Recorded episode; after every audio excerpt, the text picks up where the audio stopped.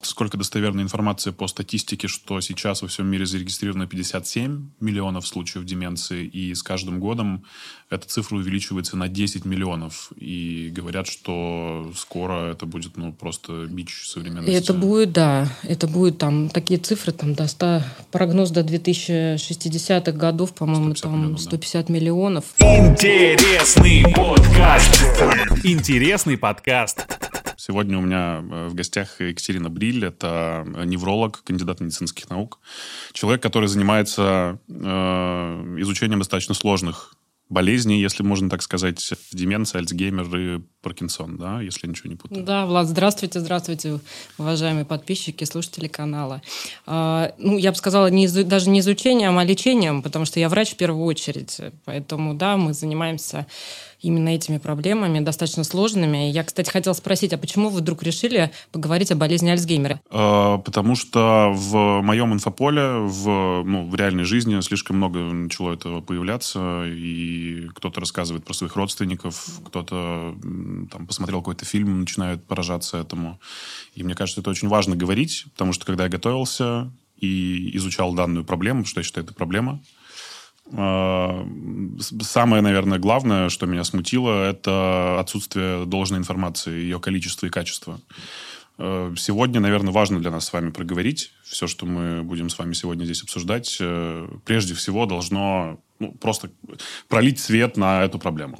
Ну, вообще, мне радостно, что вы позвали меня, и не позвали не 21 сентября. Почему я говорю про эту дату? Потому что это обычно Всемирный день борьбы с болезнью Альцгеймера, и тогда как бы средства массовой информации очень часто начинают показывать передачи, а целый год ага. такое затишье в отношении этой ну, болезни. Мы не привязаны к датам. Да, поэтому э, очень здорово, и я хочу сказать, что, например, в 23 году есть такая Всемирная ассоциация болезни Альцгеймера, которая публикует а, ну, репорты на английском, да, ну, как бы извещения ежегодные такие о проблемах. И последняя вот глобальная такая, а, и не только Всемирная организация да, болезни Альцгеймера, все признают о том, что а, рост количества деменции вообще в мире, да, и необходимые предпринимать попытки на государственном уровне регулирования вообще как-то этого вопроса, да, и вот как бы повышение осведомленности о деменции, да, это один из важных таких аспектов, которые, о которых надо говорить, потому что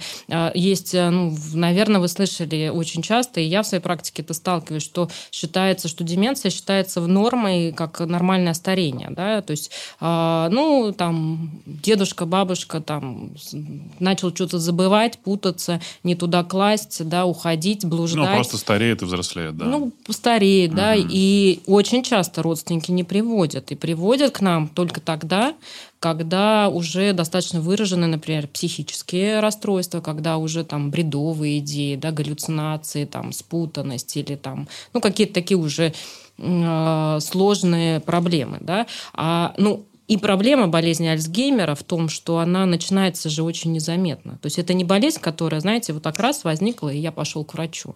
А, это болезнь, которая вот так вот незаметно, незаметно себя проявляет, и, а, к сожалению, приводят э, пациентов э, ну, достаточно уже на таких стадиях. Поговорим еще о том, как э, вовремя обнаружить и как правильно бить в набат для того, чтобы вовремя mm-hmm. прийти с этим человеком, который страдает этой болезнью. Э, с чего хотел начать? Вы говорите деменция и Альцгеймер. В чем разница? Что это такое? Ну, деменция – это общее понятие, да, как бы синдром. А деменция может быть ведь не только при болезни Альцгеймера. Болезнь Альцгеймера – самая частая форма деменции.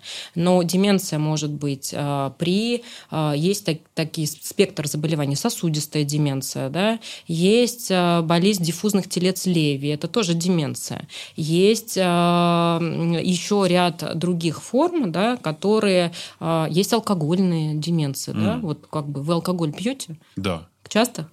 Э, да. Насколько часто? Ну, я люблю вино, не отказываю себе там, ну, раз в три дня смело. Давайте поговорим об этом. Давайте на следующем выпуске. Ну, на самом деле, а, на самом деле, то есть а, огромное количество деменций, да, разных. А цифровая деменция есть уже такое понятие? Цифровая деменция, не знаю, но мы такой диагноз пока не ставим. Это вот когда у тебя переизбыток внимания в твоем гаджете, и ты делегируешь туда все мозги. Вот в нашей практике есть истории, когда ко мне приходят молодые люди и говорят, у меня проблемы с памятью, я вообще все забываю. с вниманием, да, да. С вниманием. Вот у нас же процесс памяти, он же многослойный, да, он как бы, мы сначала воспринимаем окружающую информацию, а, то есть внимание, да, то есть внимание здесь работает, мы ее восприняли, дальше она отложилась в определенных отделах головного мозга, а дальше нам ее вытащить надо, это тоже определенные отделы. Вот когда а, у молодых чаще всего нарушается вот это внимание, потому что огромный объем информации падает на нас, да, и часто выпадает. У меня, например, тоже бывает история, когда я вдруг, я не помню, я, не, я за рулем проехала, проехала. Я не помню, как я кусок, а, кусок да, пространства проехал. Ну, у вас, наверное, тоже такие какие-то да, конечно, бывают. Конечно. Вы, я иногда... Книгу а, перечитываешь, там этот абзац, который... Так, э, где я был? Да, да, ну, то есть мы все, у нас у всех бывают проблемы с памятью такие, да, но они больше связаны с вниманием, конечно. И гаджеты – это огромный такой пласт информации, который ну, на это влияет. Конечно. То есть деменция – это следствие проявления какой-либо болезни, в том числе и болезни Альцгеймера. Деменция – это когнитивные нарушения, которые приводят к дезадаптации больного, да, к нарушению повседневной активности, когда вы не можете жить нормальной жизнью. Да. Но э, причин для деменции много. Одна из них – болезнь Альцгеймера. А корректно ли говорить, что деменция – это слабоумие? Так было раньше, да, и поэтому сегодня говорят о стигматизации. Вот как бы и слово деменция, сегодня деменция это тоже стигматизация, да, что mm. значит стигматизация, что ну, люди не хотят, вообще не хотят вот люди на ранних стадиях, у которых только возникают когнитивные проблемы, если вы им скажете, что вы слабоумный... Ну, у них возникает бы... стыд из-за того, что да, да. социум может надавить. Да. да и вообще да. термин деменция, кстати, вот в медицинской литературе, в медицинском сообществе это очень на международном уровне, а, например, придумали термин новый – нейрокогнитивные расстройства. Вот для того, чтобы уйти от термина деменция, чтобы не говорить родственникам, не говорить пациенту, что у вас деменция, да? даже деменция. Что Слабоумие – ну, смотрите, слабоумие мы вообще врачи не говорим, да? То есть это просто такой термин, который употребляется, вот как бы, ну, если в интернет откроете. Ну, да. раньше еще там старческое да, говорили. Да. да. Мы, врачи, так никогда не говорим. Мы можем говорить а, о деменции, действительно, и а, это вообще отдельный вопрос а, получения сообщения диагноза. Я бы тоже потом хотела бы его обсудить, потому что это важно. Это получение диагноза хронической да, болезни, да, очень да. сложно. Этика. Да, и а, мы, а, ну, сейчас даже говорится о том, что даже слово деменция – это не очень хорошо, а хорошо вот например, э, применять такой термин нейрокогнитивное расстройство. Но оно тоже не вошло. Вот представьте, приходят пациенты, я говорю, у вас нейрокогнитивное расстройство. Что это вообще такое? Что ну, еще слово такое? расстройство может выбить из колеи. Ну, тут да. как бы нету идеального названия, угу, на самом деле. Угу. Нету его, да. Но как бы слабоумие, это, ну, на мой взгляд, это вообще неэтичный термин. То есть неэтичный, от него надо уходить и как-то избавляться. Э, есть деменция сосудистая, смешанная, и лобно-височная.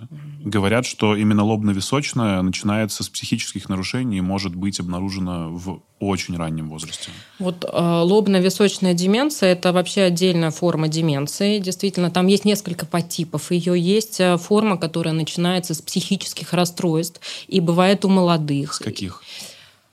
Поведенческие нарушения, пациент становится неадекватным. То есть а, родственники жалуются, что там, а, например, меняется фон настроения, вспыльчивый, да, там, или бредовые идеи появляются, или начинает ревновать ужасно там свою жену, или уходит, ну, неадек... то есть начинается с неадекватного поведения, и такие пациенты часто попадают в поле зрения впервые к психиатру, действительно. Депрессия может стать спусковым Может, крючком? и может, и за много лет до дебюта, начала может появиться. А есть другая форма, которая начинается с речевых нарушений. Вот такие пациенты, кстати говоря, приходят раньше, потому что фактически родственники обращают внимание, что а, ну, как бы папа, мама там или да, иногда у молодых действительно возникает, а, что начал путать слова, неправильно их произносить, да, речь становится объединенной. То есть мы говорим же очень там красочно, да, там, ну, все по-разному, естественно, но Это очень чувствуется. Или, например, а, настроение поменялось, то есть человек становится как будто отрешенным, да, то есть родственники жалуются, вот был эмоциональный. То есть любое вот такое вот изменение личности, да, вот у родственника вдруг вы видите, да, что потерял интерес, там, увлекался хобби, там, какие-то, это вдруг раз не стало все неинтересно. Или наоборот, стал раздражительный, вспыльчивый, какой-то не, ну, вот это, это повод пойти к врачу сходить, да? То есть, ну, в любом случае, это да. сначала психиатр. Ну, это может быть... Э, понимаете, у нас так устроена система, что к психиатрам люди не очень хотят идти. У нас э, на самом деле это тоже такая стигма. Я к психиатру пойду, мне сейчас что-нибудь там поставят. Да. Нет. Но у нас, э, у нас уже много лет неврологи занимаются диагностикой когнитивных проблем и легких там депрессивных нарушений. Да? Мы просто понимаем, а, нам надо отправить уже пациента к психиатру, а когда мы можем справиться сами. Поэтому, например, а, если... То есть чаще всего такой пациент пойдет а, к неврологу. Ну, мне кажется так. И я вот по своей практике это вижу, что если есть какие-то эмоциональные вот такие проблемы, то идут к неврологу сначала, а потом невролог уже э, должен заподозрить, потому что есть спектр, есть э, биполярное расстройство, есть э, там и так далее, и так далее, много всего, да. Э, и невролог должен понять и либо отправить к своему коллеге, э, либо лечить сам. А есть ли зафиксированный пациент с самым ранним проявлением деменции? Ну, то есть какой-то возраст? Понимаете, есть очень много нейродегенеративных заболеваний, в том числе детского возраста, которые могут проявляться э, деменцией, когнитивными проблемами. Уже да? в раннем возрасте? В раннем возрасте, да. Поэтому э, ну, лобно-височная деменция, например, если мы говорим о деменциях, мы не берем спектр детства, да, я вообще взрослый невролог, но если мы не берем спектр детских болезней, э, то ну, это может быть 30 лет, там, дебют деменции, да, как бы вот такой лобно-височный, особенно если в семье есть очень часто лобно-височная деменция, есть наследственные случаи, да, то есть там может быть и ранние, есть а, ранние случаи болезни Альцгеймера, которые тоже чаще всего это семейный анамнез. А, то есть кто-то в семье страдал, да, и, и чем раньше, тем раньше она может начинаться. А, если смотрели фильм «Все еще Элис» с Джулианой Мур, она, кстати, Отлично. Оскар получила за этот Отличный фильм. фильм. Вообще очень много сейчас появляется голливудского да. кино, которое про деменцию Альцгеймер. «Отец» невероятный фильм Отец, с да. Энтони Хопкинсом. Да. И я еще на днях посмотрел «Супернова». Слышали о нем что-нибудь? «Супернова» слышала, но еще не смотрела. О, какой красивый фильм. Я, кстати, хочу сказать, что вот мы смотрим все время там а, американские, европейские фильмы, но у нас тоже появляются фильмы а, о деменции. И вот а, у нас в стране есть, вообще есть фонд «Альцрус», если знаете. Да. Это фонд, я, кстати, хочу о нем сказать пару слов, потому что это фонд, который, он единственный сейчас в России, который хоть что-то делает и не хоть что-то, а много делает для того, чтобы вообще говорить о деменции. И, и по помощи пациентам и семьям, да, потому что я вот вхожу в этот экспертный совет, и мы постоянно в чате э, со всех городов нашей страны.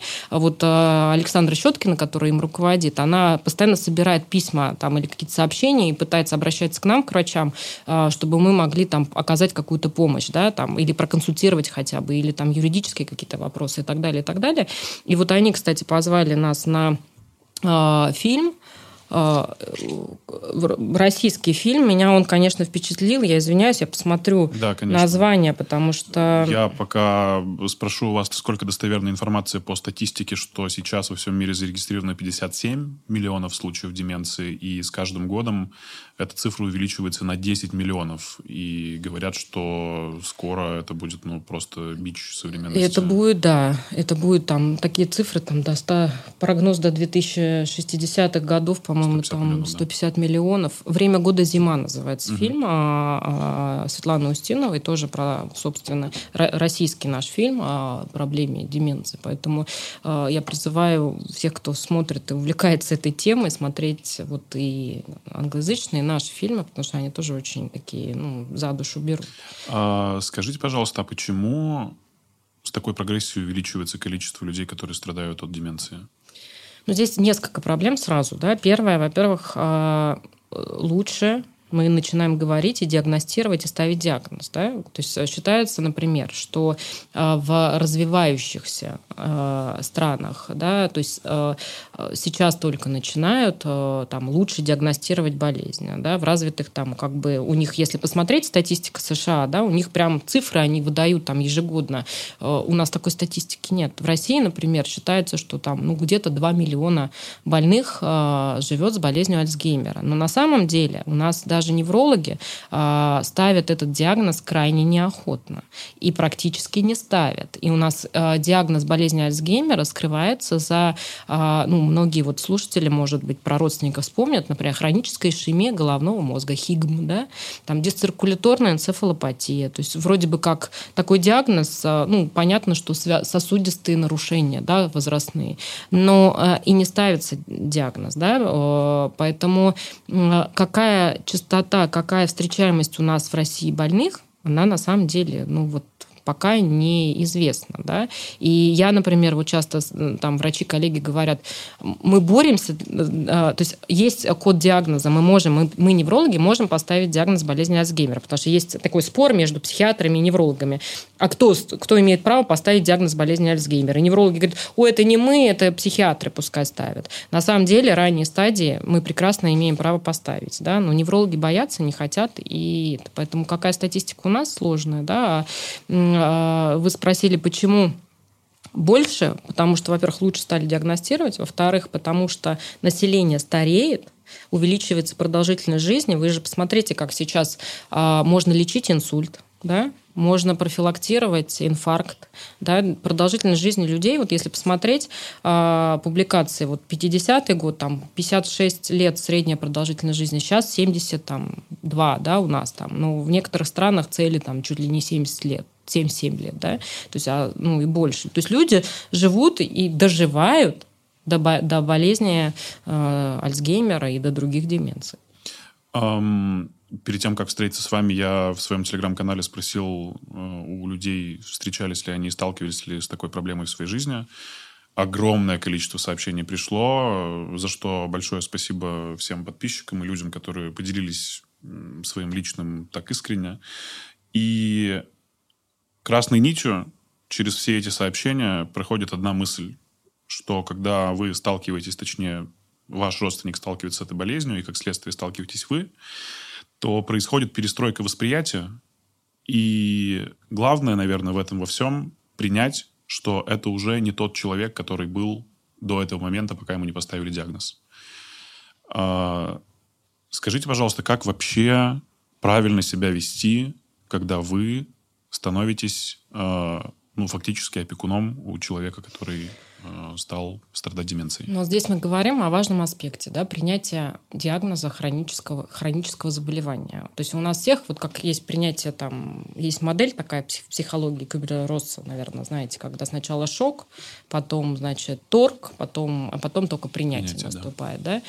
И э, здесь, конечно, это целая проблема. Во-первых, здесь как бы две проблемы. Первая, а, как, вот я со своей стороны как невролог, да, нам иногда сложно а, поставить этот диагноз и сообщить даже родственнику пациенту и, и пациенту. Если пациент на ранней стадии совсем, да, у него критика сохранена. Вы как бы э, у нас, у меня в практике были, вот я в юности своей, начитавшись канадских руководств там, по диагностике болезни Альцгеймера, и там все время говорится, что у нас медицина, надо уходить от патернализма, да, патернализм, когда врач там главный и диктует, да, мы сегодня переходим к такой взаимодействию тесному, да, когда и, и пациент принимает решение, и врач, и вместе как бы. И семья и семья, да. И поэтому э, у меня, например, в практике были случаи, когда как я, начитавшись, там, ну, мне казалось, что я этично достаточно сообщила диагноз болезни Альцгеймера. У меня у пациента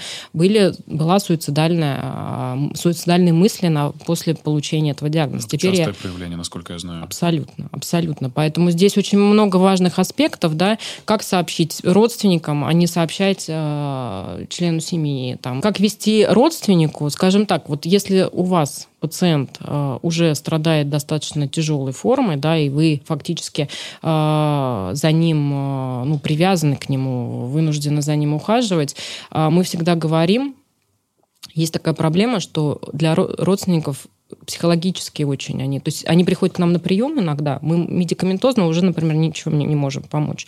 Но мы как психологи э, пытаемся э, помочь э, родственникам принять вот как бы пациента. Здесь и учим, как взаимодействовать. Ну, например, пациенты с болезнью Альцгеймера, они же отзеркаливают, они могут слова ваши, на слова не реагировать. Они реагируют на вашу интонацию. Как вы это говорите? Вы можете говорить хорошие слова с ужасной интонацией, да, с раздражением. Да? Они отзеркаливают вот ваши эмоции. Поэтому там, я не знаю, а, научиться более, скажем так, э, мя быть мягче, не пытаться доказывать своему родственнику, возвращать его в реальность. Надо э, понять его реальность и опуститься туда, да, то есть как с маленькими детьми. Вы же не, не учите там маленьких детей, да, там доказывая им какие-то вещи. То есть здесь то же самое. Просто психологически трудно принять, что папа, например, который для меня был защитником, вдруг я должна его опекать, и он теряется, и он, он рассказывает мне одни и те же истории, да пускай рассказывает, да пускай 15 раз рассказывает. Многие родственники жалуются, что я не могу же, он 15 раз мне одно и то же говорит. Ну пускай. Ну, машите головой и говорите, да, пап, там, задавайте вопрос. Ну, потому что, а как по-другому? Вы хотите агрессию? Очень много у пациентов с деменцией, очень часто вот агрессия, э, очень тяжело ее корректировать медикаментозно. И те препараты, которые мы, неврологи, назначаем для коррекции этой агрессии, они э, небезопасны. Что это за препараты? Ну, это нейролептики, это корректоры поведения. То есть мы стараемся, если можно от этого обойтись, обойтись. Но а, для этого нужна среда, правильная среда, да, поэтому а, чем вы э, мягче, чем вы э, там спокойнее, э, тем и ваш родственник будет спокоен. Но еще есть вещь такая, что иногда э, вот там дети, которые ухаживают, они вешают на себя вот как бы это, да, и несут, и там считают, что они должны, у них не должно быть ни личной жизни, ни своего пространства, ни это мы всегда говорим, что ну, найдите, у вас же вы не один, да, ну, бывает, конечно, когда там только один человек в семье, но все равно, ну, организуйте. Есть сейчас, в конце концов, какие-то досуговые центры, да, у вас должно быть, позаботьтесь о себе, у вас должно быть свое время. А к этому придем по поводу досуговых центров и э, вообще организаций, которые этим занимаются, сертификации, там, бизнеса и так далее mm-hmm. и тому подобное. Слышал такую фразу «болеет один человек, болеет вся семья». Насколько да. она корректна? Деменция – это болезнь всей семьи, угу. да. Потому что это, а, ну, вы подумайте, да, то есть считайте, что а, человек больной деменцией – это пожилой человек. Значит, у него есть ребенок. Ребенок уже взрослый, у которого есть дети, да. То есть и получается, что тот, кто ухаживающий, вот ухаживающий, он как бы с одной стороны и за детьми должен, с другой стороны он должен карьеру свою делать, с третьей стороны он должен за родителями ухаживать. То есть это огромный огромные такие нагрузки, да, и у нас, кстати говоря, вообще не считают вот эту, то есть не переводят это в коммерческие, да, ну как это, посчитать эту нагрузку в деньгах, да, а в Штатах считают, в Штатах они приводят, э, что там каждый шестой должен бросить свою работу из-за того, чтобы ухаживать, да, есть этическая проблема, да, родственники, например, есть же интернаты, да, для по уходу за пожилыми.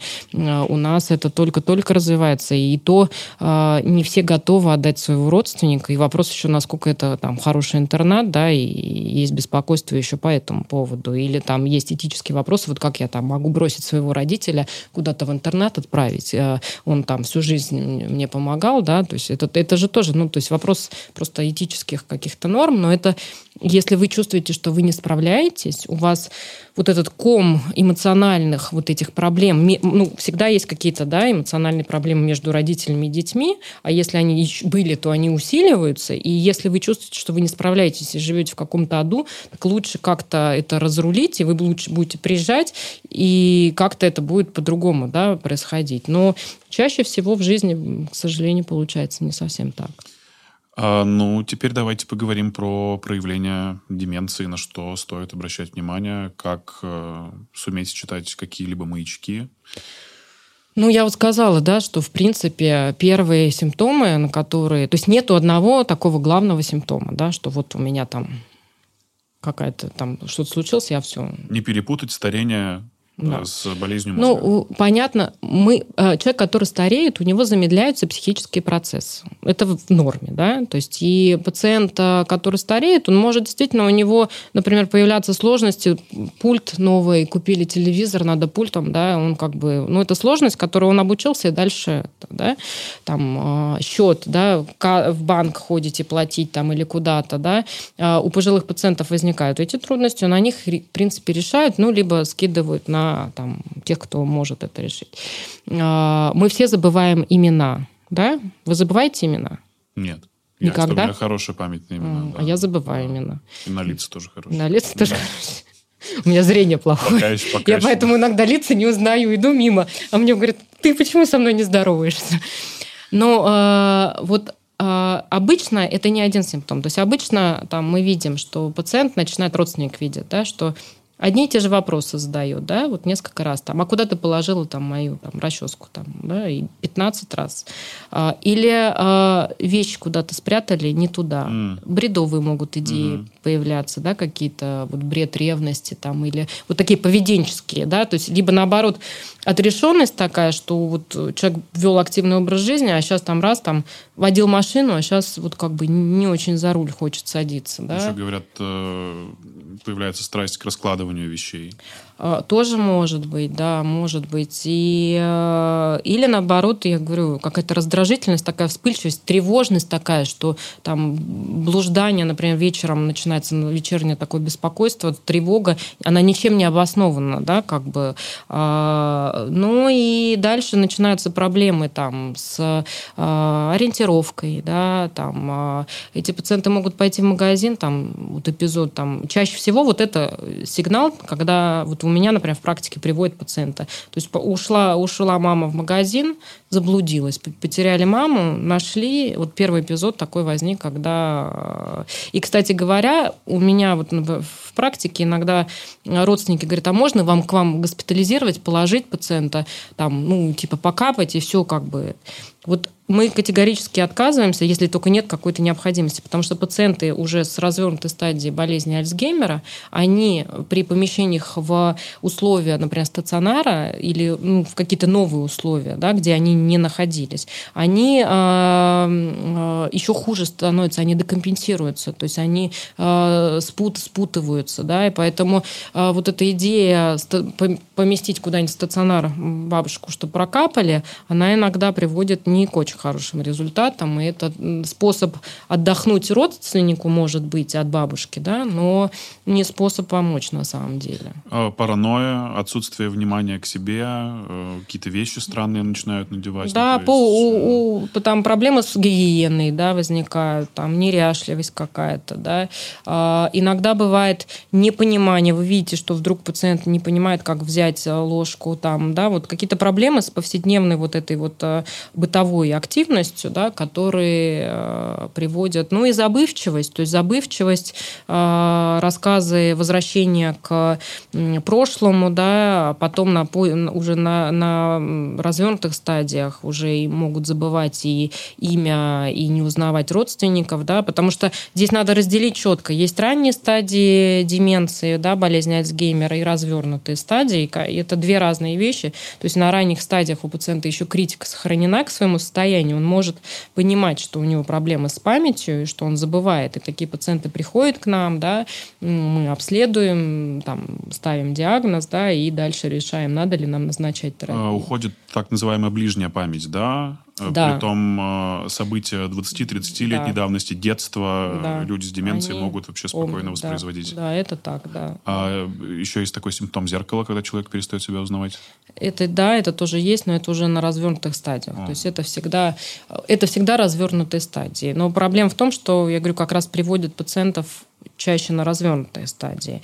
А ранние стадии, ну, это чаще всего вот забывчивость. Забывчивость – основной такой симптом. Да? Особенно, кстати говоря, а, пациенты с а, деменцией, с болезнью Альцгеймера, они очень долго могут работать. А, например, вот в моей практике очень часто преподаватели, например, они читают лекции, занятия, это уже наработанные годами. Да? И вот эти профессиональные навыки у пациента выпадают самыми последними. То есть он может длительно ходить на работу, читать лекции, проводить занятия, как бы и только потом э, как бы, а, а в быту уже быть достаточно там подразрушенным. Такое То есть бывает. э, люди, у которых сохраняется мозговая активность на протяжении долгих лет, э, там, до 70, до 80, которые ведут здоровый образ жизни, даже иногда занимаются спортом, э, не знаю, там, билингвы, знают еще один язык, э, не застрахованы от того, что может произойти с их мозгом.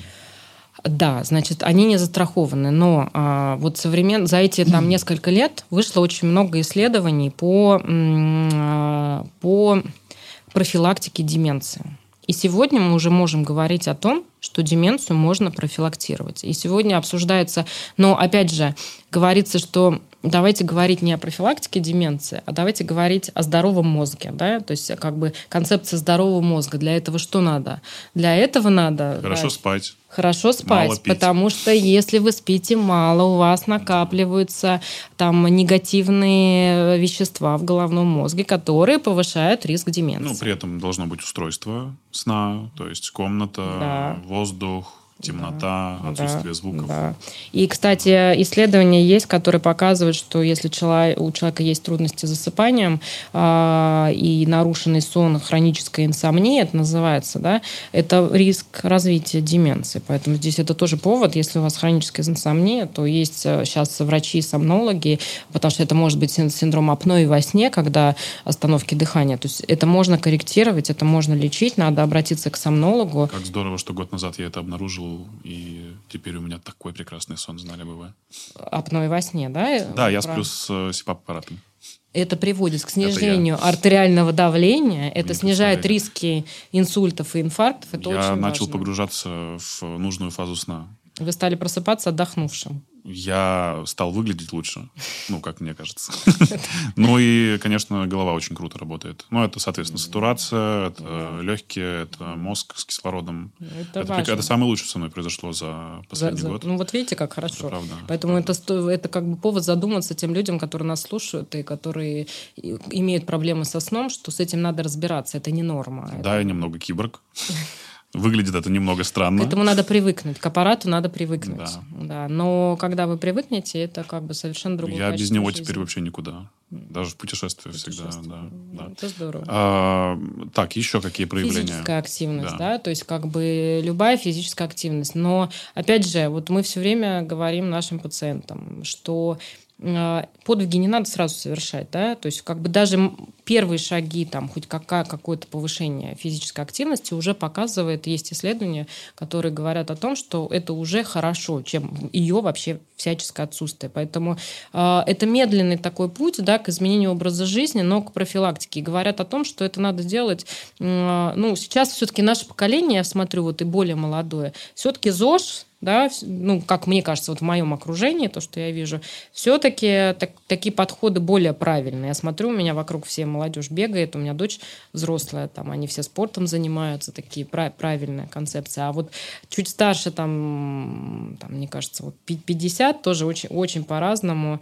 М, Ну, чем старше ты становишься, тем сложнее изменить да, свой образ да, жизни. да. Я Но просто, да, а, никогда не поздно. Да? То есть сегодня говорят о том, вот те исследования, которые проведены, вообще эпидемиологические исследования отношении там, факторов риска и причины, их очень трудно а, реализовать в практике да, и доказать. Э, Давайте так, изменение образа жизни – это всегда окружение. Это всегда социум. Сам человек только посредством воли изъявления, тем более, Это если он трудно. живет один, никогда. Никогда, Вообще да. никогда. Это сложно. От этого диабеты, от этого всякие малоподвижные образы жизни Да. и так далее Да. и тому подобное. Поэтому, кстати, диабет, говорят, что тоже очень сильно влияет Да. на то, что может Да. э, Ну, повы... ну, здесь такая связь, связь прямая. Вы не занимаетесь спортом, у вас начинается повышенный вес, вы больше едите, у вас развивается диабет. Ну, как бы здесь такое, это как бы просто длинный путь, но вы к нему при- приходите, да. Сосуды, гипертония.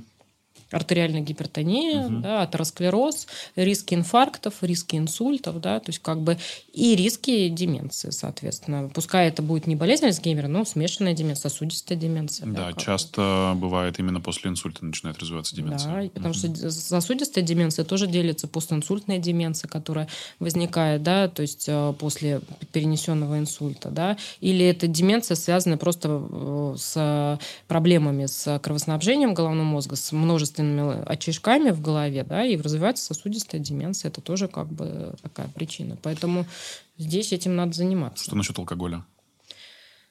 С алкоголем, э, значит, есть, э, есть, если вы злоупотребляете, да, если вы там пьете. Вообще есть э, такое понятие безопасная эффективная доза алкоголя. Эффективная? Эффективная, да, безопасная, скажем так, неэффективная. Потому что да. есть рекомендации по профилактике сердечно-сосудистых заболеваний, и там сказано, что если вы там каждый день для мужчин там стандартная доза, по-моему, для женщин это бокал вина 150 миллилитров, для мужчины это, считайте, два бокала вина. То есть мужчинам можно больше выпить, чем женщинам, к сожалению. Мужчинам больше повезло. В день. А, да, а. то есть бокал вина в день для женщины, два бокала. Там это получается 40 миллилитров крепких спиртных напитков. Это типа безопасно. Но только понятно, что вы считаете это ежедневно.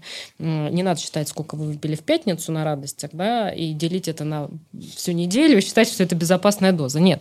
То есть есть, э, считается, что безопасная один там бокал вина, например, в день день это безопасно. Но если больше, это уже небезопасно. И говорится о том, что начинать пить для профилактики там, сердечно-сосудистых заболеваний, да, не надо. Ну, как бы.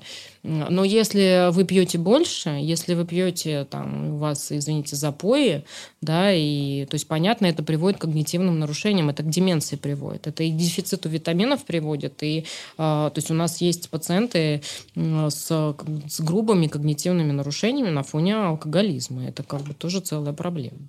А как научиться держать себя в руках э, на фоне вот ситуации, которая складывается в семье, и как переосмыслить отношение к своему близкому, когда вы сталкиваетесь с деменцией? Ну вот вы просто сказали, будьте терпимее. Если 15 раз переспрашивает, 15 раз послушайте, скажите утвердительно, э, держите себя в руках, но это же очень сложно. Это очень сложно. Нужна это... психологическая поддержка ну, и помощь понимаете, людям? Да, это нужна, это нужна помощь психолога, это надо осознать. Надо э, найти время для... То есть если вы постоянно находитесь вот в этом уходе за... Да, и вот этом уходе за близким, и у вас нет ни отдыха, ни продыха, нет, сказать вам, что вы будьте мягче, угу. это такое, знаете, ну... Как ну, это бы, так же, да? Не парься, сказать, не парься, все от, нормально. Да, да, да, отва- да. отвалите угу. от меня, знаете, вы вот на мое место встаньте, и это... Но э, здесь просто но других вариантов нет. Вам надо либо найти время для себя, для отдыха, для этого, чтобы вы имели возможность отдохнуть, переключиться. Да, да возможно, нужна помощь психолога. Да, возможно, нужна, может, у вас депрессия да, на фоне этого. Вам, нужна, вам нужны антидепрессанты. Вы тоже раздражительные, вы тоже уставшие, вы тоже находитесь в депрессии и в тревоге. И вам надо э, назначить медикаментозную терапию. Так тоже обратитесь там, к специалисту, он вам поможет, чтобы немножко это выровнять. Да, потому что ну, нету, понимаете, нет рецепта. Ну, нет единого рецепта, да. И, к сожалению, это, ну, это целая проблема. Но единственное, что надо понимать, что вот родственники, они отзеркаливают вас. Вот больные с деменцией, они, вы будете им говорить словами какие-то правильные слова, но ваша, вы будете агрессивны там это. Они будут видеть вашу агрессию, не, не, ваши слова нет. А если вы подошли там за руку, взяли там, погладили там или что-то как-то, да, ну, то есть э, это будет лучше, это, и это будет восприниматься. Вот вы представьте, что вы находитесь, вот вы сейчас в студии находитесь, вы открываете главу, вы не, вы не понимаете, где вы, что вы, кто вы, какой день, кто вы, кто... То есть это же ужас, да, и пациенты с деменцией так себя и чувствуют. Они не понимают, где они, что они, а, кто они, как они, куда. И мало того, у них еще какие-то возникают трев... состояния тревоги, да, и они могут только, опять же, если они видят вас, они не помнят, кто вы, и э, видят вас в тревоге, они вам эту же тревогу в виде там агрессии Отдают возвращают. Обратно, да, да вы, угу. вы там меня хотите, там, я не знаю, там в тюрьму отправить или еще. Ну, то есть у них тоже страх же. Поэтому здесь вот только ведь э, у нас это в меньшей степени развито, а вот в там, других странах европейских э, вот эти дома престарелых, там очень развита э, различная арт-терапия.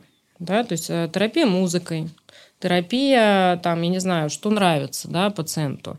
Поэтому, может быть, найти какие-то ну, хобби, какие-то увлечения, спокойная музыка да, в квартире, там, а не агрессивные там, какой-то, да, фон. А, может быть, э, какая-то музыка из детства вот э, вашего родственника или фильмы из детства, которые там вы просматриваете вместе или вы... Э, и это вот найти вот эти вот, знаете, маленькие-маленькие какие-то точечки, которые вот... Не из... без хитрости в да, том числе, да, да я так да. понимаю? Ну, это проблема. Проблема заставить помыться больного с деменцией. Да? Родственник, ну, как бы он... Это, это бывает иногда просто невозможно. Ну, то есть невозможно. Вот вы сейчас говорите про помыться, а я вчера созванивался с близкой подругой своей мамы, у которой угу. ее мама болеет деменцией, страдает от этого, а она категорически отказалась пить вообще какие-либо медикаменты, сказала нет, все, и на отрез, на отказ, и никаким образом, потому что она сама была врачом всю жизнь mm-hmm. практикующим, mm-hmm. и столкнулась с этим, и, видимо, бережет свой организм от э, ударной дозы. Отказ от препаратов – это тоже проблема, да, то есть пациенты отказываются пить, а, и, ну, здесь это вообще отдельная тема, начина, ну, как бы вообще про лечение деменции, да, как бы, и здесь вопрос, а, как лечится деменция, да, вот как бы, а если я пришел к врачу, да, то есть а зачем мне раньше идти к врачу? Вот потому что иногда тоже есть такой миф, а деменция же не лечится, чем мне к врачу идти, зачем? С какой целью? Я не пойду и не буду пить эти таблетки.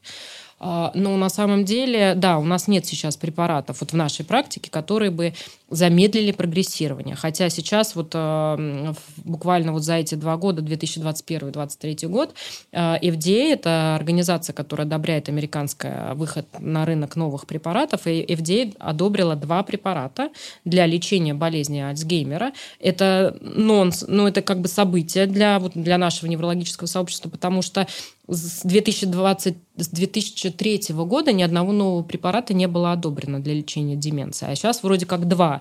Они там одобрили их по ускоренной программе, по программе, а, но там тоже это целая отдельная история, потому что а, сейчас считается, что, что болезнь Альцгеймера начинается там, за 20 лет до начала вот этих когнитивных проблем. И связана она с тем, что неправильно сворачиваются белки в определенных отделах головного мозга. Бета-амилоид, вот образуются вот эти бета амилоидные бляшки. И терапия сейчас вот современная, которая направлена, это моно, а, моноклональные антитела, которые выводят эти амилоидные бляшки. Считается, что если начать их выводить, то а, болезнь не разовьется и не станет более там, грубой. Но... Чтобы это считать, надо сделать МРТ мозга? А, ну, во-первых, значит, там это целая история, то есть надо доказать, что у тебя болезнь Альцгеймера, поэтому сейчас целое направление развивается по тому, чтобы а, подтвердить диагноз. Мы диагноз ставим, это же ну, с одной стороны, это клинические, э, то есть мы осмотри, осмотрели, осмотрели пациента, провели угу. когнитивное тестирование, да, то есть проверили память, у нас есть специальные шкалы, которые мы, неврологи, используем, да. Это может делать невролог, это может делать нейропсихолог, то есть у нас иногда мы работаем, в нашем центре есть и нейропсихолог, а, и мы неврологи. Мы делаем скри, скрининговое обследование, которое, когда нам надо, мы привлекаем нейропсихолога, который более развернутую нам картину когнитивных расстройств нам говорит, да а, и дальше есть, а, делается, ну, МРТ необходимо, причем МРТ тоже, то есть вот у нас, например, в центре принят, то есть есть нейродегенеративный протокол, по которому есть специальные шкалы, которые выявляют необходимые там изменения, которые подтверждают нам этот диагноз. Но на самом деле вот методы подтверждения, так называемые биомаркеры, то есть вот они очень развиваются сейчас. Например, очень было бы удобно, если бы можно было взять кровь и подтвердить там что у пациента болезнь Альцгеймера. Да? И вот эти вот биомаркеры в крови, они пока только в рамках научных исследований используются. Но, например, биомаркеры в ликворе, понятно, что такое биомаркеры, да? То есть да. это а, а, какие-то вещества или это какие-то, которые позволяют на ранних стадиях нам подтвердить диагноз. А нам это надо на ранних стадиях, потому что сейчас, когда появились препараты, а, которые помогают, помогут, да, они пока еще не вышли на рынок, но они помогут, то есть нам надо уметь ставить диагноз прямо на ранних, на ранних стадиях. Поэтому вот эти биомаркеры, это тоже целое направление, которое разрабатывается, но, например, позитронная эмиссионная томография, она тоже в нашей стране, она не сильно доступна. То есть у нас делается с глюкозой, но не делается там, есть специальные там питтсбургское вещество и так далее. А, у нас в стране это не так доступно, но на самом деле не только это. У нас в стране это везде не так доступно, это дорого и так далее. Поэтому, конечно, чаще всего диагноз ставится клинически, но сейчас много говорят, везде говорят, да, и на конгрессах международных, это не только в России, а везде, что нам надо понять, каких же пациентов нам лечить вот этими препаратами моноклональными антителами. Но ну, а возвращаясь на, на Землю, на нашу, да, вот на сегодняшний день у нас есть препараты, которые позволяют улучшить когнитивные функции. И они позволяют, да, они не, не позволяют затормозить ну, как бы они не затормаживают. Но они позволяют пациенту лучше себя чувствовать, да, дольше поддерживать бытовую независимость, да, э, улучшить там настроение, улучшить э, там память, опять же, да, хорошие препараты, да, просто работают они не у всех пациентов, да, и как бы мы, например, назначаем эти препараты, смотрим в динамике, э, как работают они. То есть, э, если они не работают, то окей, многие пациенты прекращают их принимать, да. Если они работают, то это позволяет какое-то количество лет людям... Э, ну, продлевать комфортную да, жизнь. Да. Все, да. А болезнь Альцгеймера, понимаете, это не болезнь, которую поставили диагноз через два года, там, все, да, ну, как бы, она может течь, там, люди могут жить с ней очень долго, там, да, и ваш родственник может там, там, до 20 лет, до 8 лет. Там. Ну, правда, с момента получения уже развернутой стадии, там, конечно, там, ну, я не хочу года называть, да, потому что это всегда тоже стигматизирует и родственников, и э, людей, у которых э, есть. Потому что это настолько индивидуально, у всех по-разному протекает. Есть ли обратимые деменции? Есть. Да? Да. Есть. Э, это, э, ну, алкогольная считается условно, да, угу, как бы угу. обратимой. А, связано с витамином, там, дефицитом витамина В12. А, там, связано с заболеванием щитовидной железы, мы всегда исключаем, да, как бы есть масса-масса там электролитных нарушений, еще чего-то, еще чего-то, которые могут, мы всегда, когда пациент приходит, мы всегда исключаем вот эти обратимые формы деменции. И, а, кстати говоря, депрессия иногда протекает как деменция. Вот пациенты приходят и говорят, а, вот буквально там недавно у меня была пациентка, которая пришла, она долго ухаживала, и это частая очень история, долго ухаживала за папой больным деменцией, и она, папа там умер через какой-то там, через вот два года она приходит и говорит, у меня началась деменция. И вот я ее наблюдаю, то есть э, там, там тяжелая очень депрессия, которая приводит, то есть депрессия может очень ухудшать память, внимание и вот эти вот все функции, да, и поэтому люди могут чувствовать... Э, и когнитивное тестирование, вот, которое мы проводим неврологи, мы видим, где... То есть очень различается тестирование больного, да, э, с деменцией и с депрессией. То есть и нам это помогает ну, разделить эти понятия. Женщины больше подвержены, да, э, Считается, деменции? Да. Почему так? Да. Много обсуждают вот это гендерное, да, как бы непонятно почему. Доказательств но ничего, нет? ничего конкретного. То есть там пытались доказать связь между гормонами, там, э, ну, не смогли найти причины, но то, что же, женщины, да, больше. Э, генетически, как правило, если было у твоего ближнего родственника родителя, то, скорее всего, с большей вероятностью это может передаться тебе. А, здесь такая история. То есть, а, с одной стороны, а, да, то есть, а, если, конечно, в семье был больной с болезнью Альцгеймера, то риски повышаются, да, у тебя заболеть. Но если это был пациент пожилого возраста, там, старше 65, uh-huh, 70, uh-huh. то вообще не факт, что у вас будет деменция.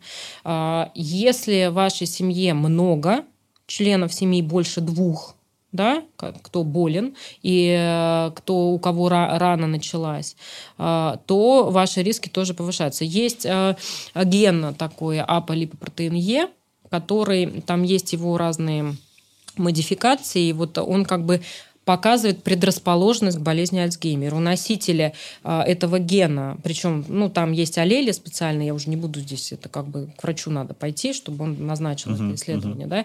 А, то есть есть, то есть этот анализ говорит о том, что у вас высокие риски. Но это опять же не значит, что вы заболеете. А, есть тест, про который вы мне говорили до записи. Давайте мы расскажем о нем, выведем сейчас на экран, а, который можно будет заскриншотить и пройти его для того, чтобы либо обнаружить у себя, либо дать этот тест взрослому родственнику? Да, это фактически там около 10 вопросов, которые э, анкетка, да, э, Всемирная э, ассоциация болезни Альцгеймера, они ее подготовили, там протестировали. То есть, если вы или ваш родственник набирает там больше определенного количества баллов, мы ее выведем, да, то есть ваши риски заболеть, э, вернее, что у вас есть проблемы с памятью, они не норма, не, на, не вариант нормального старения.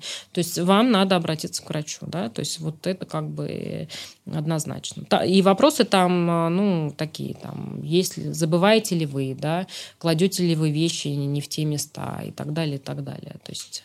Давайте поговорим про вашу сторону, про то, как вы сообщаете об этом, про этику врачебную и хочу спросить про эмпатию, насколько она уместна в данном случае с вашей стороны. Знаете, я э, вот э, еще раз говорю, что я очень много в какой-то момент стала читать литературы, и почему я, я кстати, очень люблю смотреть фильмы э, вот, о, о заболеваниях неврологических, угу. потому что они позволяют тебе почувствовать, что чувствует пациент, потому что врач, он как бы с одной стороны находится вроде по ту сторону, да, но я всегда считаю, что ну, ну, как бы надо говорить с пациентом так, как ты бы хотел, чтобы говорили с тобой. Да? И вопрос сообщения диагноза а, это вообще целая проблема, потому что о сообщениях диагноза хронического прогрессирующего заболевания, это, ну, на Западе, например, в школах, да, медицинских вузах а, студентов и врачей обучают этому. У нас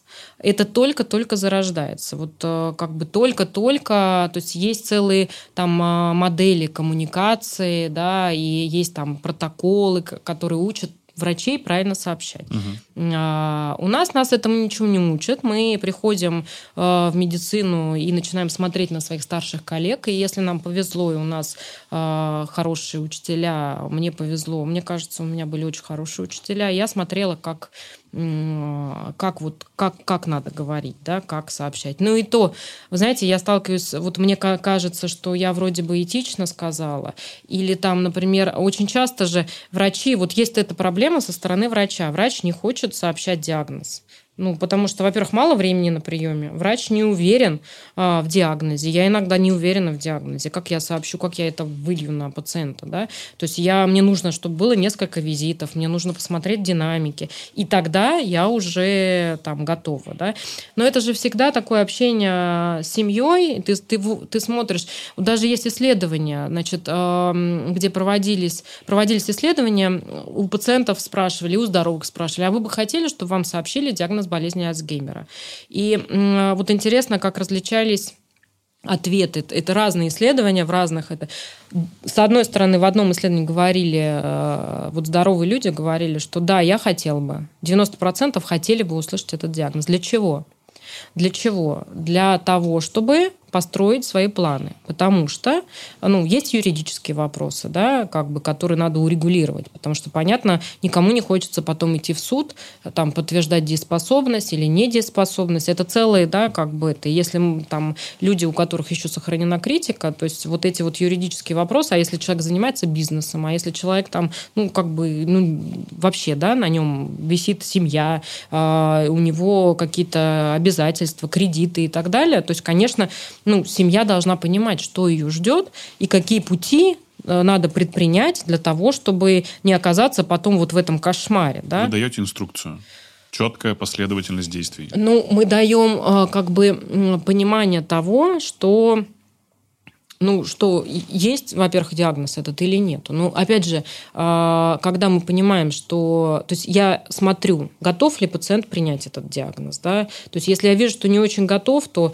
я тогда общаюсь с родственниками, да? Если я вижу, что пациент уже не критичен, ему не надо, ну, зачем я буду озвучивать, а, это уже семья там решает. А, хотя, опять же, это, это такие этические вопросы, которые все время обсуждаются вот в международных там публикациях, да? Потому что я все время ищу, как правильно, а как правильно, а как правильно. Не знаю я, как правильно. Я не уверена, что я правильно, да, но э, ну, ты как бы, знаете, вот, ну, ты смотришь на то, готов ли пациент, готов ли родственник, а надо ли, а ты уверен ли. Как, как вы это определяете, готов или нет? Ну, вот пришли люди, по вам же наверняка уже видно, что вы сейчас будете что-то сообщать. Ну, то есть есть... Ну, э, смотрите, во-первых, вра- ну, Вы оказались пациент в одном пришел, пространстве. Пациент пришел с родственником, например, Так. да, родственник приходит и говорит, что, знаете, там мама без конца, э, там проблемы с памятью, они нам Да. уже мешают. Да. А вот мы думаем, что что это такое, вот давайте... Вы да. проверяете. Мы тестируем Да, пациента, делаете смотрим, анализы. да, И по назначаем, результатам а, смотрим и говорим, вот смотрите, у вас, когда мы тестируем, сам родственник видит, а, как пациент выполняет тесты. Кстати говоря, иногда бывает так, что пациент, а, то есть родственники даже не ожидали, что пациент может так плохо выполнять тесты. И здесь встает вопрос, потому что то есть этот родственник жил один, а, би- сам себя там как-то худо-бедно обслуживал, да, и они сейчас видят, как он выполняет тесты. э, этими тестами можно поделиться? Нет, это, на, это не, Это не могу. на приеме, да, понял. это на приеме, это наш инструмент, который позволяет нам как-то ну, провести дифференциальную диагностику. Да? А, И дальше ну, я вижу, то есть, а, что ну, дальше я отправляю на, обс- на дообследование, например. Да? То есть если я вижу, что пациенты... Мы видим, что это не норма. Мы видим, что... Я рассказываю, что да, эти когнитивные... Есть еще понятие а, у нас вот, умеренное когнитивное расстройство. Это не деменция. Да? То есть это только вот преддеменция. И вот часто очень приходит на этой стадии, когда вот у пациента есть умеренное когнитивное расстройство. Мы это видим по нашим тестам. Да? Как бы. Не всегда умеренное когнитивное расстройство перейдет в деменцию. И мы как бы об этом говорим семьям, да, и объясняем. А, И, ну, здесь необходимо до обследования, там, и мы дальше смотрим. Если уже мы видим, что, ну, я, я не могу, понимаете, это вот такое, вот Но вы ты видишь... переживаете сильно? Очень. Очень. Для меня а, нет однозначного ответа. Я, а, мне трудно поставить этот диагноз и сказать э, пациенту. Родственнику я могу. Родственнику я много трачу времени, что потом э, я прошу, например, иногда выйти родственника. Там, ну, я объясняю, что сейчас я заключение напишу, то тоже стараюсь это делать как бы этично. И э, объясняю, например, что... Объясняю родственнику. То есть объясняю родственнику, что ждет, а, да, какие проблемы, то есть как правильно вести себя, да. Какие, как правило, реакции, когда вы сообщаете об этом? А, Вы знаете, очень разные, но чаще всего родственник, который привел, он уже догадывается. Ну, вот когда достаточно выраженные да, проблемы. А, Чаще всего, ну, потому что это же такое, то есть а, люди идут с этим к врачу, когда уже что-то догадываются, а не просто так, да. Поэтому чаще всего ну, для них это, ну, может быть потрясением, но они как бы а, понимают, ш- ну, то есть они не понимают сначала, да, как, а, как с этим быть а, и а, что делать, да, но потом м, происходит вот эта фаза принятия. Но а, я всегда рекомендую, есть прекрасная книга, сейчас, кстати, на русском языке переведенная, а, поговорим о деменции, а, есть поговорим о болезни Альцгеймера, и, э, значит, это серия книг, которые выпустил э, издательство Senior Group, а, написанная а, родственниками. И там очень много, знаете, таких полезных инструментов для, ну, для принятия родственниками диагноза, для вот как как уговорить пациента помыться, как, ну, какие-то вот такие инструменты, которые даже не, я, врач, плохо иногда в них разбираюсь, потому что я, у меня нет в семье больного с деменцией, да, а вот там эти истории, эти, как, как, как разные люди а, придумывают способы у- увлечь своего родственника, да, и отвлечь своего родственника, они иногда могут по- быть полезны и сработать, поэтому... Часы настроить, например, говорят такое, гречку перебрать, э, Ну, что-то в этом духе. Мелкая моторика очень важна в этом случае. Вот это, кстати, еще один вопрос, когда, мы, когда родственники говорят, все, там у нас, ну, мы видим, что есть какие-то проблемы. Это еще не деменция, это умеренное когнитивное расстройство. Там, или, там, или иногда даже ранняя деменция. И вот начинают родственники, приходит даже сам пациент, говорит, меня задолбали, меня заставляют там кроссворды решать, а я их не люблю. Вот здесь вопрос, он тоже стоит, и не только у нас, и не только у пациентов, а что, на- надо ли заставлять пациента делать, там, выполнять какие-то задачки, решать, да, там, и так далее. Мне кажется, надо найти то, что э, вашему родственнику приятно. То есть не надо его заставлять, особенно с болезнью Альцгеймера, решать какие-то математические задачи или там, если он забывает, он читает книгу, он забывает, вы, вы его все время помещаете в состояние, что он все время, как бы вы его дефект вот этот с памятью, вы его все время подчеркиваете, что у него этот дефект, да, то есть э, да не надо, вы найдите другое, вы там с внуком, если у вас внуки есть в семье, пускай садится там, как-то помогает решать э, какие-то задачки внуку, да, угу. или там, ну, ну какие-то вот вовлекайте там, я не знаю, в бытовые там, пускай сидит все время в кресле, ничего не делает, вовлеките там э, хлеб, там, ну что-то в быту, да, там, не знаю, на кухне приготовить, помешать кашу, ну что-то, чтобы человек вовлекался вот в вашу жизнь. Не надо его освобождать, и ну, чтобы, то есть он должен вести активный образ жизни, то есть социализировать его все равно, да. То есть если он не может что-то делать, там, найдите то, что ему приносит удовольствие, и этим занимайтесь, да, как бы. Поэтому вот э, это к разговору про тренировку памяти. А дорогое ли лечение?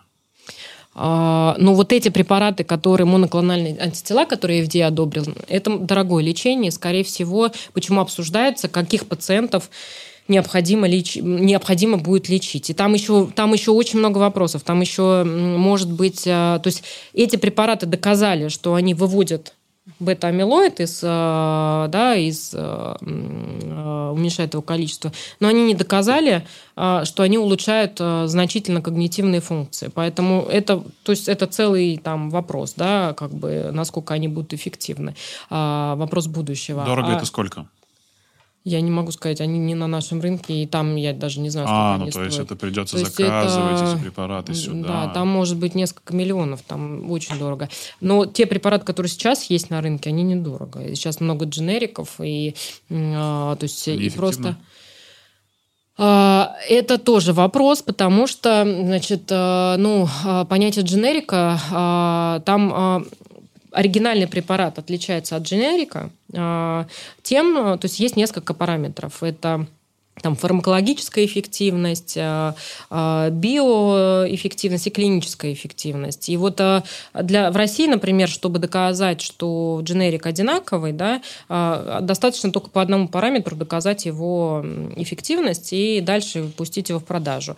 А вот клинически совпадают ли они? Никто таких исследований, естественно, фармкомпании не будут приводить такие исследования. Поэтому здесь трудно что-либо. И этой информации нигде нет, и это сложно но в целом, а, в любом случае, ну, то есть мы, мы в своей практике там видим, хотя, опять же, то, что мы видим, это вопрос, понимаете, то есть э, здесь для чего нужны клинические исследования, особенно слепые, двойные, там, плацебо-контролируемые. Это, объясню, что это такое, когда вот я назначила препарат, препарат может как помогать, так и не помогать. Вот я вижу, пациент ушел, а, там вернулся ко мне через некоторое время, смотрю, препарат помог, классно, да, там а, другой пациент ушел, вернулся, я вижу, что не помог.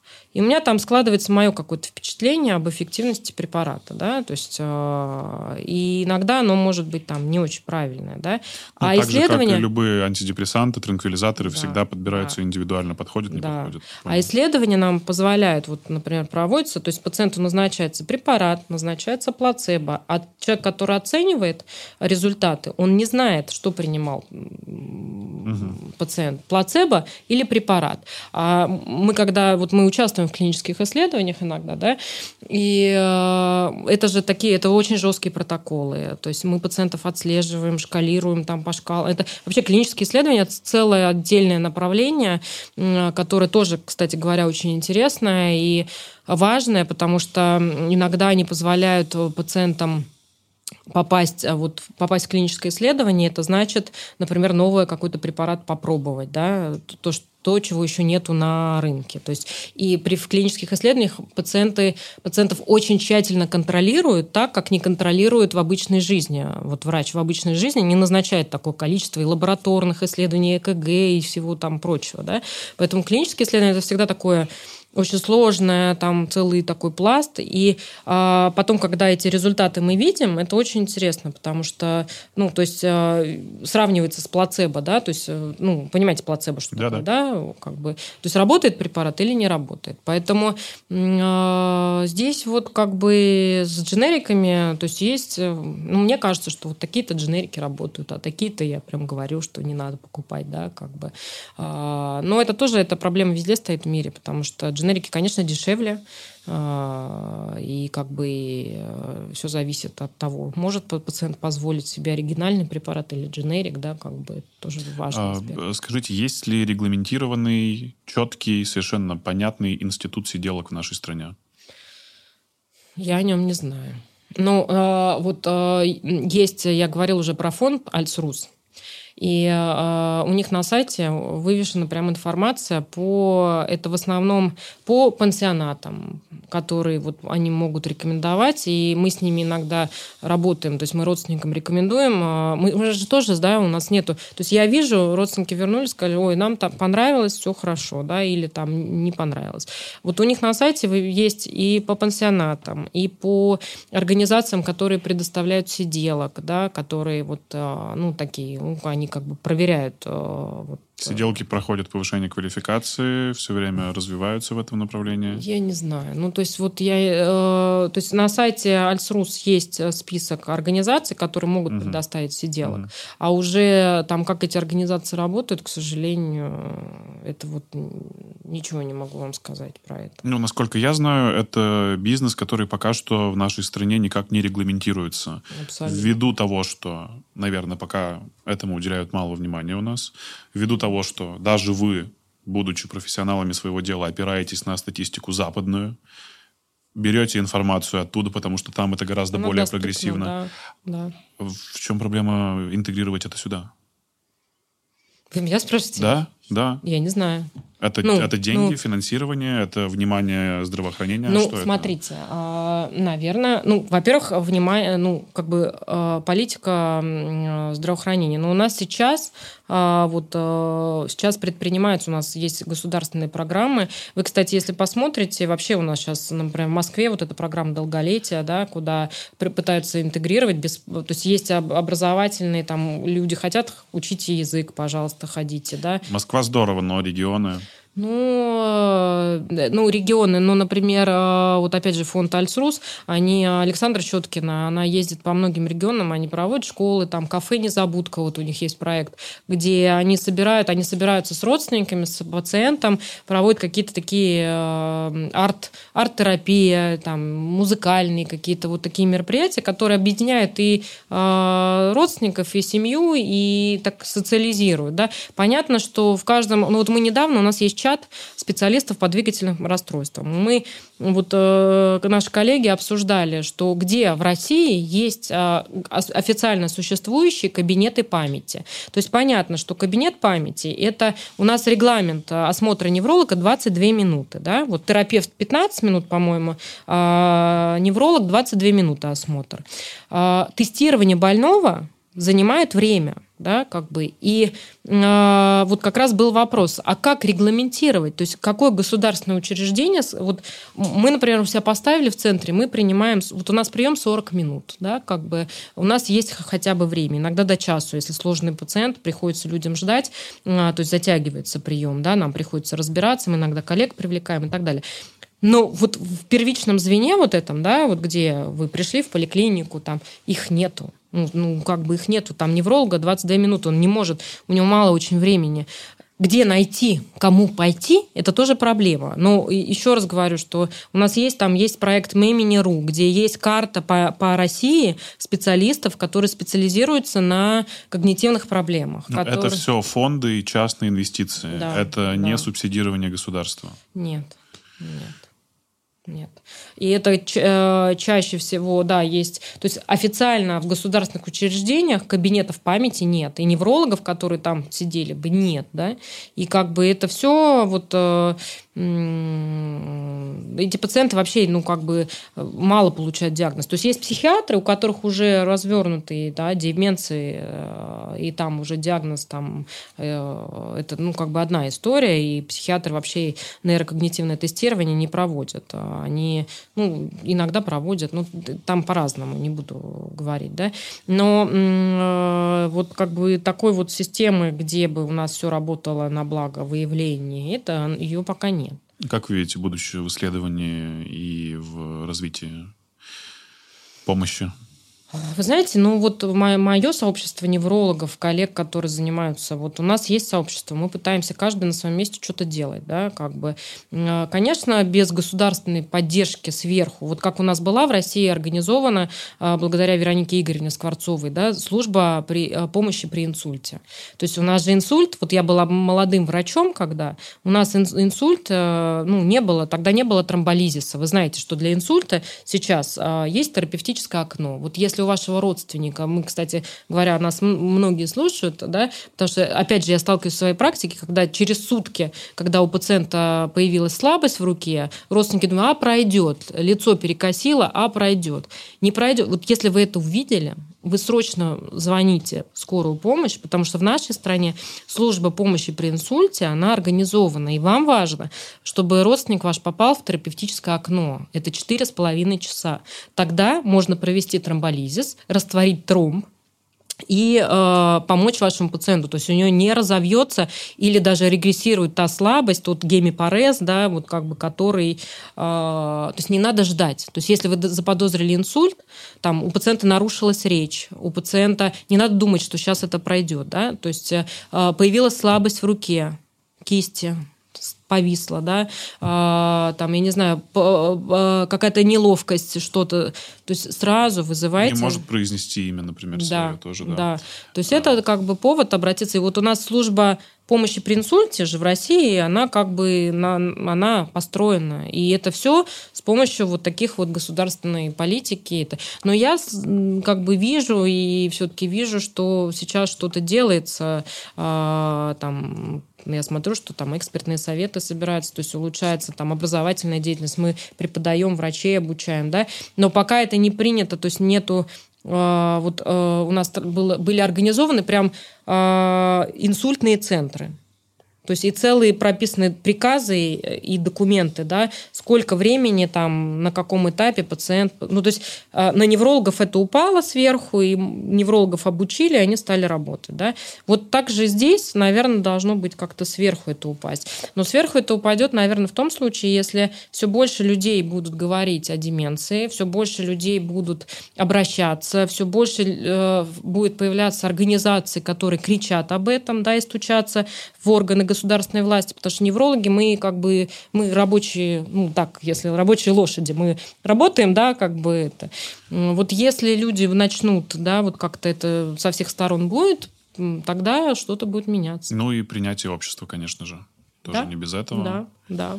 Человеком быть не стыдно. Абсолютно. И э, человек с деменцией – это человек, который ну, не утрачивает своего человеческого достоинства. Он остается человеком, его надо уважать. Э, другой вопрос, что это часто бывает сложно, но об этом не надо забывать, да, как бы, поэтому Э, хорошая нота для того, чтобы закончить наш с вами увлекательный разговор на сегодня. Было здорово, спасибо, очень информативно. Надеюсь, я не сильно загрузила. Я, бывает, увлекаюсь и какие-то термины непонятные я говорю. Я уверен, что есть над чем подумать совершенно точно, и не оставляю надежды на то, что наш с вами разговор увидит э, много человек, и это поможет в развитии, по крайней мере, вашего направления. Спасибо, спасибо, потому что здорово, что мы говорим об этом не раз в год. И меня это радует. Э, ребята, чтобы этот подкаст увидело больше людей, нажимайте лайк, колокольчик, отправляйте это видео своим друзьям. Ну, естественно, подписывайтесь на канал. Это интересный подкаст. Удачи и пока. Спасибо.